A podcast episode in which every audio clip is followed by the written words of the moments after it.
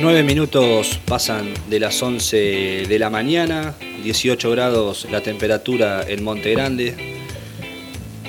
Y como les adelantábamos, nos vamos a ir metiendo de a poquito en la cuestión de que fue el tema principal de esta semana y es el tema que vamos a abordar a lo largo de todo el programa, que es la emergencia alimentaria. Es una situación obviamente de emergencia a nivel nacional, como así lo trata el proyecto de ley que, que tuvo media sanción esta semana. Sin embargo, la provincia de Buenos Aires es quizás la zona donde eh, más se siente. ¿No es así, Diego? Sí, sí, por eso la oposición en la provincia de Buenos Aires eh, presiona al gobierno de María Eugenia Vidal con un proyecto que va en la misma línea del que aprobó la Cámara de Diputados de la Nación el jueves pasado. El Frente de Todos en la provincia de Buenos Aires, que está integrado por cuatro bloques de diputados, el Frente Renovador, Unidad Ciudadana, Frente Amplio, Justicialista y PJ Unidad y Renovación, impulsa una ley para declarar la emergencia alimentaria y nutricional. La autoría de la ley pertenece al titular de la bancada masista, Rubén Sleiman, y lleva el apoyo de los presidentes de los bloques que mencionábamos, Florencia Saintut, María Alejandra Martínez y Julio Pereira. La iniciativa busca declarar la emergencia alimentaria y nutricional por un año para atender las consecuencias de la crisis económica y social que padece el país principalmente en lo que afecta a niños y adolescentes. Por eso el proyecto impulsa que se realice un diagnóstico nutricional de la población de 0 a 14 años en situación de vulnerabilidad y de adultos mayores, que deberá ser tomado como base para implementar políticas públicas que permitan atender la urgencia en materia alimentaria.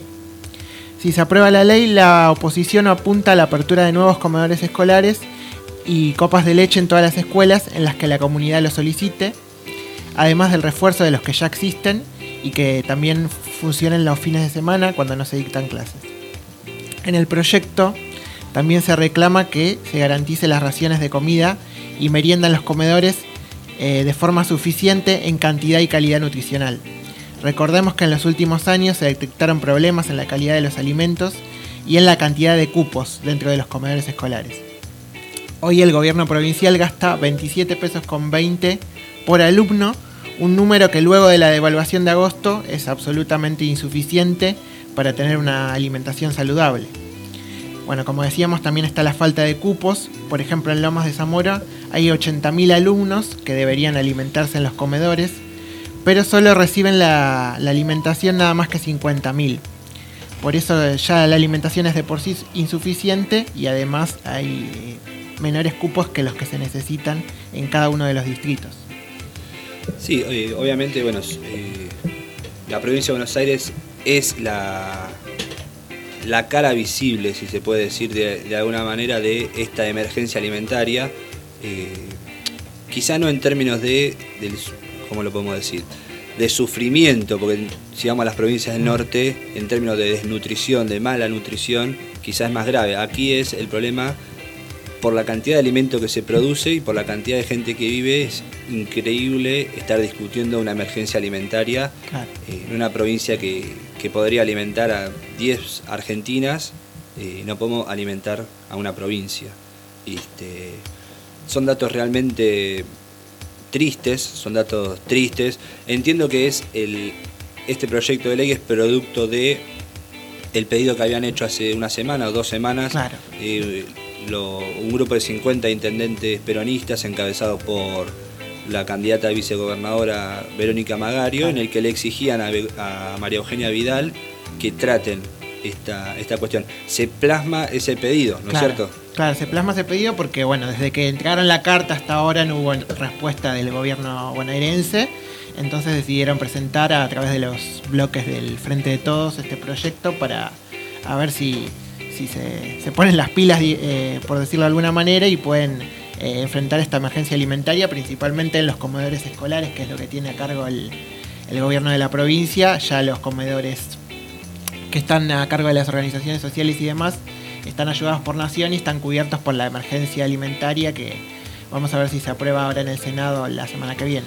Claro, y ahí se da una situación este, tanto en los comedores de las organizaciones sociales como en los comedores escolares, es decir, en los comedores y merenderos en general, una situación que es un ajuste en simultáneo de, distintos aspectos, que complican aún más la situación. Es decir, vos decías recién que le dan algo de 27 pesos por chico, que es lo que provincia destina a los comedores escolares. Es decir, quieren alimentar a los chicos con 27 pesos por día en los comedores escolares, básicamente. Con la devaluación, bien decías vos, esa cifra queda, obviamente, justamente devaluada. Sino los, los alimentos aumentan en una proporción muy grande. El presupuesto que tenemos para dedicarle a eso queda completamente desfasado, es decir, compramos menos alimentos. Lo mismo que nos pasa a nosotros cada vez que vamos al supermercado. Un ejemplo, digamos, es, no sé, la leche el año pasado 27 pesos tengo acá marcado y ahora en agosto de este año 54 pesos. Así que imagínate, 27 pesos por pibe completamente insuficiente, no, no no se cubre absolutamente nada de la alimentación básica de, un chico. Y no solo que no se cubre la, alimentación básica del chico con la plata que le destina, sino que otro dato importante que destacaba Diego es la concurrencia. Al mismo tiempo que no te alcanza la plata que tenés para alimentar a los que están yendo, al mismo tiempo se multiplica. Se multiplica. Y tenemos cada vez más gente, cada vez más chicos que necesitan ir a un comedor para poder eh, alimentarse, ni siquiera dignamente, estamos hablando de comer algo, ya no hablamos de una nutrición, de una alimentación más o menos digna. Entonces, ahí se produce un ajuste similar a lo que pasa con la industria. Digamos, la industria, ¿por qué hubo una destrucción tan fuerte de la industria en, estos en, tan poco tiempo? Está bien, no éramos una potencia industrial antes del 2015, pero había una cierta estructura eh, productiva cómo se desarman tantas. Uno ve la cifra y dice, no, es increíble que se desarmen miles de empresas, no sé cuántas empresas van, pero son demasiadas empresas que no, no sé, la otra día decían algo de 80 comercios por día, no sé cuántas pymes por día.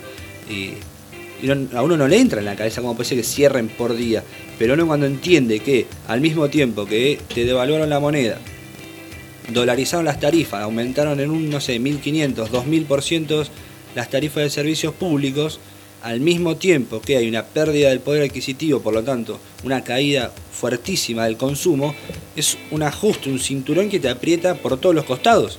No es solamente que cayó el consumo. Porque al mismo tiempo que cayó el consumo, por lo tanto caen las ventas, te cae la producción, te aumentan los costos, te aumentan las tarifas. Lo mismo está pasando en la situación de los comedores. Aumentan los alimentos, no podés comprar, se le achican las partidas presupuestarias, por eso la ley de emergencia, porque una de las cosas que prevé es el aumento de esas partidas y al mismo tiempo aumenta la concurrencia, es algo que inabarcable directamente. Sí, y es un reclamo también que vienen haciendo los maestros, el sindicato particularmente. Eh, es un reclamo que ya viene haciendo por lo menos un año antes y si no más sobre eh, que los comedores escolares no dan abasto, que los chicos piden que les adelanten el desayuno o la merienda o el almuerzo, o sea, porque van con hambre a estudiar. Y la verdad que es muy injusto tener eh, seis años eh, y ir a la escuela con hambre. O sea, es muy injusto, es muy triste también. Para los maestros que van a laburar todos los días con eso, la verdad que es imposible poder, dar clases eh, con ese panorama de que los chicos te piden por favor eh, el desayuno, que, le adelantes el desayuno, porque no, no pueden resolver nada, ninguna actividad escolar con, hambre, ¿no? Es imposible. y es un reclamo que vienen haciendo por lo menos un año antes o mucho más también, ¿no? No es solamente el salario de los maestros, sino que todo el tiempo recalcamos que era también el reclamo de mejora de infraestructura, que alguna vez hablamos acá también, y, bueno, los comedores escolares que cada vez eh, se cargan más de chicos. Sí, porque no están dadas las, las condiciones, no solo para darle de comer a los chicos, sino que y no están dadas las condiciones tampoco para que los maestros puedan ir a desarrollar esa actividad. y, tenemos, el caso que vos habías desarrollado y habías, nos habías contado de Sandra y Rubén en Moreno hace un par de programas atrás. Y ese es el claro ejemplo de que la infraestructura escolar no está preparada no solo para darle de comer, sino no está preparada ni para prender una cocina. Porque prendieron una hornalla y explotó la escuela y murieron dos docentes. es una cosa eh, realmente increíble. Bueno, Diego, eh, esto está previsto que se trate en la legislatura bonaerense. ¿Hay fecha? ¿Todavía no hay fecha? No, no hay fecha porque tienen que convocar la sesión. Eh, eh, esperan que sea la próxima semana, pero todavía no está definido. Tiene que eh, tratarse por la Cámara de Diputados, que estaba presidida por Manuel Mosca, que ahora está de licencia por un tema de que fue acusado de abuso sexual. Bueno, eso es otro tema, pero está medio acéfala la Cámara de Diputados, entonces se complica un poco más. Pero supongo que esta semana ya va a estar. O sea, estamos hablando de una ley de emergencia y no sabemos ni siquiera cuándo lo van a tratar. no, lo, no, lo, tratan como si fuera una emergencia. Claro, no, no, porque hace tres meses que la legislatura ni sesiona, entonces es un problema importante.